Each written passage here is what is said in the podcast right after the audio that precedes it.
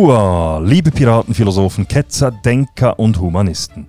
Herzlich willkommen auf dem Schiff des stoischen Piraten und auf unserer Suche nach dem Schatz des guten Lebens. Mein Name ist Matt und ich bin der Gastgeber des Podcasts Der stoische Pirat. Dies ist ein kleines Jubiläum. Es ist nämlich die 80. Folge des Podcasts Der stoische Pirat. Und in dieser 80. Folge mache ich ein wenig Storytelling. Ich erzähle euch nämlich eine wahre Geschichte. Nicht nur ist es eine tolle Geschichte, sondern diese Geschichte ist auch der Beleg dafür, dass wir tagtäglich Begegnungen und Erlebnisse haben, die uns bei genauerer Betrachtung wertvolle Erkenntnisse geben können. Aber man muss für solche Erlebnisse und Begegnungen auch offen sein. Kurz vor Weihnachten 2021 hatte ich eine Begegnung mit einem Obdachlosen in der kanadischen Stadt Moncton in New Brunswick. Es war eine Begegnung, nach welcher der Obdachlose und ich etwas reicher waren. Sieben Lehren konnte ich aus diesem zufälligen Zusammentreffen ziehen. Lehren, die uns als Führungskräfte, Berufstätige, als Eltern und generell als Menschen dienlich sein sollten. Wenn ihr das Transkript dieser Folge lesen wollt, dann geht auf meine Webseite www.müllermatthias.ch. Müller mit UE geschrieben, Matthias mit einem T und H. Dort findet ihr sämtliche Folgen des Stoischen Piraten sowie die Transkripts und die weiterführenden Quellenangaben. Und wenn ihr den Podcast Der Stoische Pirat wirklich gut findet, dann bewertet diesen auf Apple Podcasts, Spotify oder wo immer ihr den Podcast hört. Und zwar mit der Maximalnote. Teilt den Podcast auch in euren Netzwerken. Das hilft enorm. An dieser Stelle auch ein herzliches Dankeschön an all jene, die mir via buymeacoffee.com slash stoicpirate Kaffees spenden. Ich schätze das sehr. Diese Unterstützung und die Feedbacks sind extrem motivierend. Wenn ihr also wollt, dann gebt mir Feedback via meine Webseite www.müllermatthias.ch und wenn ihr mir was spenden wollt, dann geht auf www.buymeacoffee.com slash stoicpirate. Ich bekomme auch immer wieder Fragen zu unterschiedlichen Themen. Wenn Sie Fragen oder Anregungen haben, dann schreibt mir ebenfalls. Ich kann mir auch vorstellen, mal einen Podcast mit solchen Fragen zu machen. Also geht auf meine Webseite www.müllermatthias.ch, dort könnt ihr mich auch kontaktieren. Nun, nun aber zu meiner Geschichte. Mit meinem Pickup-Truck fuhr ich hinter das Eishockeystadion in Moncton, New Brunswick. Ich musste dazu ein offenstehendes Tor passieren, auf welchem stand Zutritt nur für Befugte. In der Nähe des Lieferanteneingangs parkierte ich den Wagen. Da der Boden schneebedeckt war, wusste ich nicht, ob ich überhaupt auf einem Parkplatz stand. Dies spielte aber auch keine Rolle. Der große Platz war sowieso fast leer. Ein Tag vor Weihnachten nutzten außer ein paar Spieler, die nicht nach Hause zu ihren Familien gereist waren, niemand die Arena. Einer von diesen Spielern war mein Sohn, den ich in dieser Zeit in Kanada besuchte. Da es draußen fast 10 Grad unter Null war, wartete ich im Wagen, bis mein Sohn mit dem Training fertig war. Nach dem Training hatten wir geplant, zum Mittagessen zu fahren.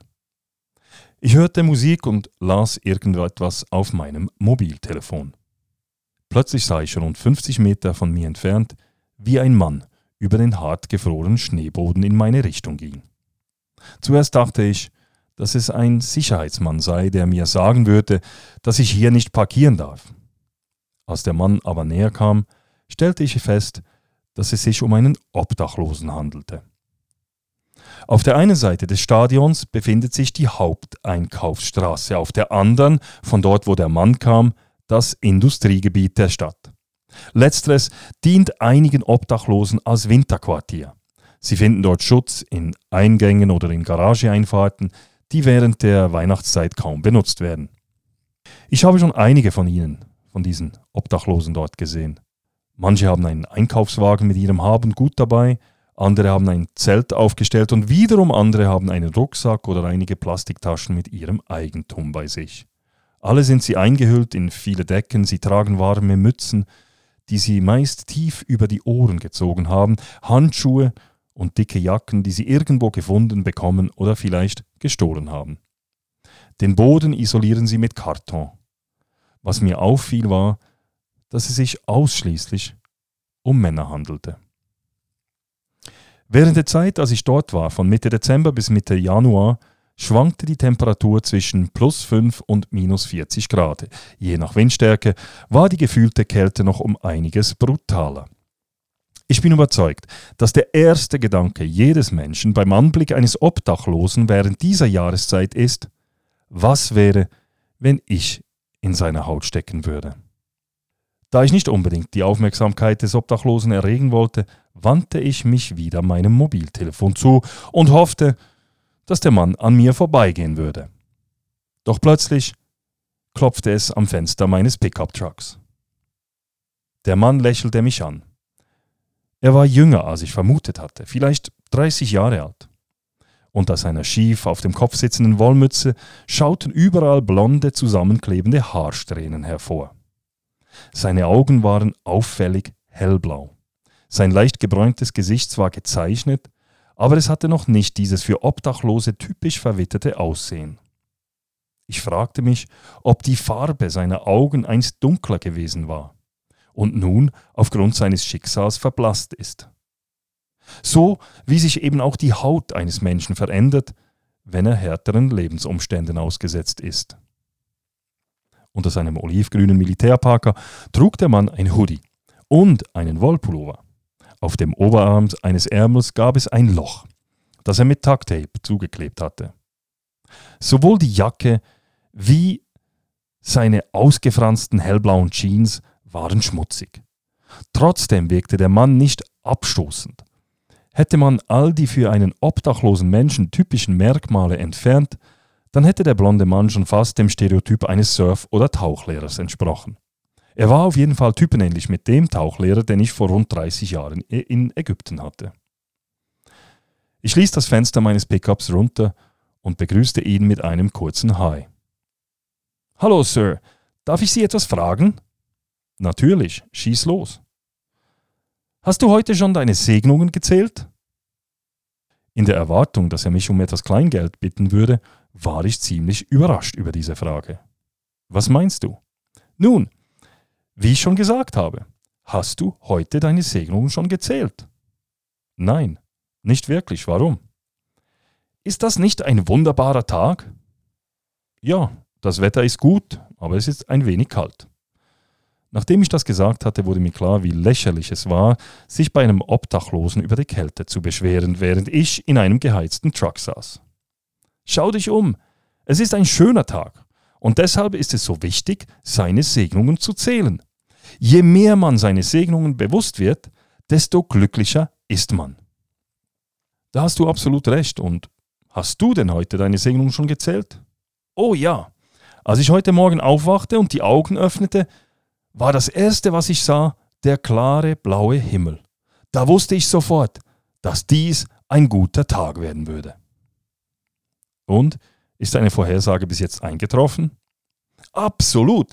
Weißt du, ich habe ein paar Meilen flussabwärts unter dem Vordach eines Shops übernachtet. Nachdem ich aufgewacht war, bin ich am Flussufer entlang Richtung Stadt gelaufen und rate mal, was ich gesehen habe. Keine Ahnung. Zwei Weißkopfadler. Ich meine, das ist ein verdammt großartiger Anblick. Es ist schon ein besonderer Tag, wenn man eine dieser Kreaturen sieht. Aber gleich zwei auf einmal? Das ist wirklich cool. Aber das ist noch nicht alles. Wenig später begegnete ich nämlich einem Mann, der bei Tim Hortons gerade eine Schachtel Donuts und ein paar Kaffees gekauft hatte. Als er in seinen Wagen einsteigen wollte, sah er mich und reichte mir einen Donut. Einfach so. Siehst du, was ich meine? Mein Tag ist gesegnet. Das war ein netter Kerl. Er war wirklich nett. Er hat mir auch zwei Dollar gegeben, damit ich mir einen Kaffee kaufen kann. Wow. Also bin ich direkt zur Tankstelle dort unten an der Straße gegangen und bestellte mir einen Kaffee. Er zeigte auf die Irving-Tankstelle, welche sich rund 300 Meter von uns entfernt befand. Gut gemacht. Nein, nein, warte. Ich bin noch nicht fertig mit dem Aufzählen meiner Segnung. Als ich nämlich meinen Kaffee bestellte, gab mir die Dame an der Theke diesen umsonst. Sie wollte partout nicht, dass ich für den Kaffee bezahle.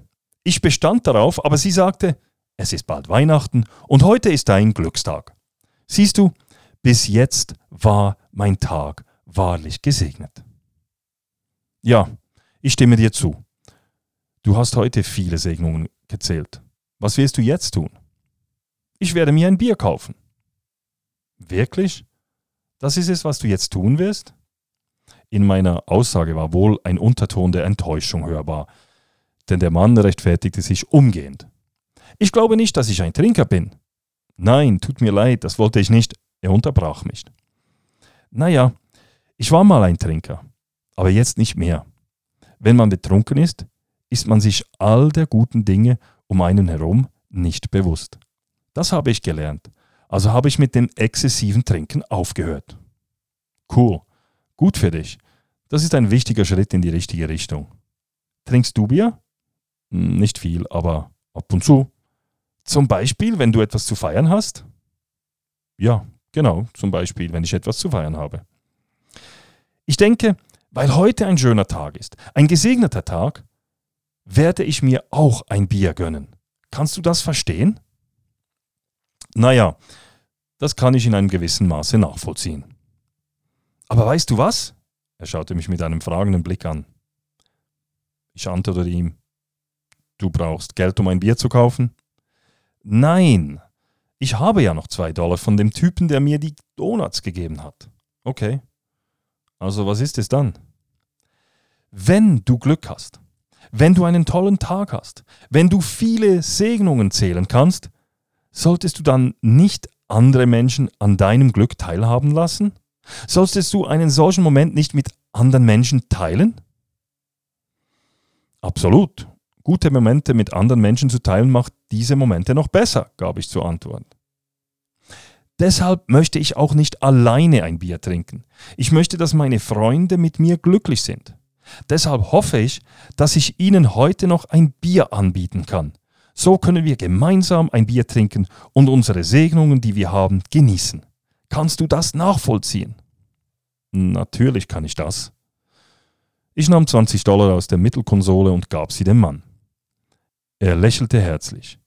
Mit beiden Händen, an denen er Wollhandschuhe trug, die nur die Hälfte der Finger bedeckten, schüttelte er meine Hand und sagte zu mir, Du hast gerade meinen Tag um eine weitere Segnung bereichert.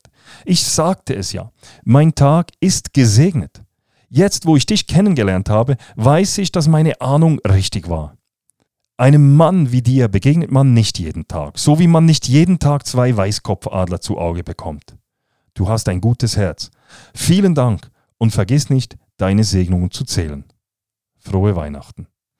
Der Mann ließ meine Hand los, steckte die 20 Dollar in die Brusttasche seines Parka und machte sich in Richtung Stadtzentrum durch den Schnee davon. Ich schloss das Fenster und schaute ihm im Rückspiegel nach, bis er hinter dem Stadion verschwunden war. Danach überlegte ich mir, ob ich nun gerade das Opfer eines sehr geschickten Schnorrs geworden bin. Ich verwarf die Frage aber umgehend, weil die Antwort keine Bedeutung für mich hatte. Weshalb? Weil ich mich gut fühlte. Wieso sollte ich meinen Gefühlszustand selbst verschlechtern, wenn ich mich gut fühle? Und warum fühlte ich mich gut? Der Mann hat mir ein rund zehnminütiges interessantes Gespräch geschenkt und er hat mich zum Nachdenken angeregt. Er hat mir auch einen Grund gegeben, einen Akt der Großzügigkeit zu vollziehen. Bei jedem Akt der Großzügigkeit werden wir mit einem Glücksgefühl belohnt. Und ist es nicht genau danach, wo wir alle streben, nach Zufriedenheit und Glückseligkeit? Was können wir von dieser Geschichte lernen? Erstens, lächeln. Lächeln ist ein Türöffner. Hätte der Herr ein grimmiges Gesicht gemacht, statt gelächelt, ich hätte wohl kaum das Fenster runtergelassen und mich auf ein Gespräch mit ihm eingelassen. Wissenschaftliche Studien haben auch ergeben, dass Lächeln der Schlüssel zum Aufbau neuer Beziehungen ist. Ein Lächeln hilft, eine frostige Beziehung aufzutauen, Misstrauen zu entkräften und Feindseligkeiten zu neutralisieren. Und das Beste, ein Lächeln kostet nichts. Gibt es einen besseren Weg, eine Verbindung zu einem Menschen aufzubauen, als ihn anzulächeln? Ich denke es nicht. Zweitens, Erwartungsmanagement.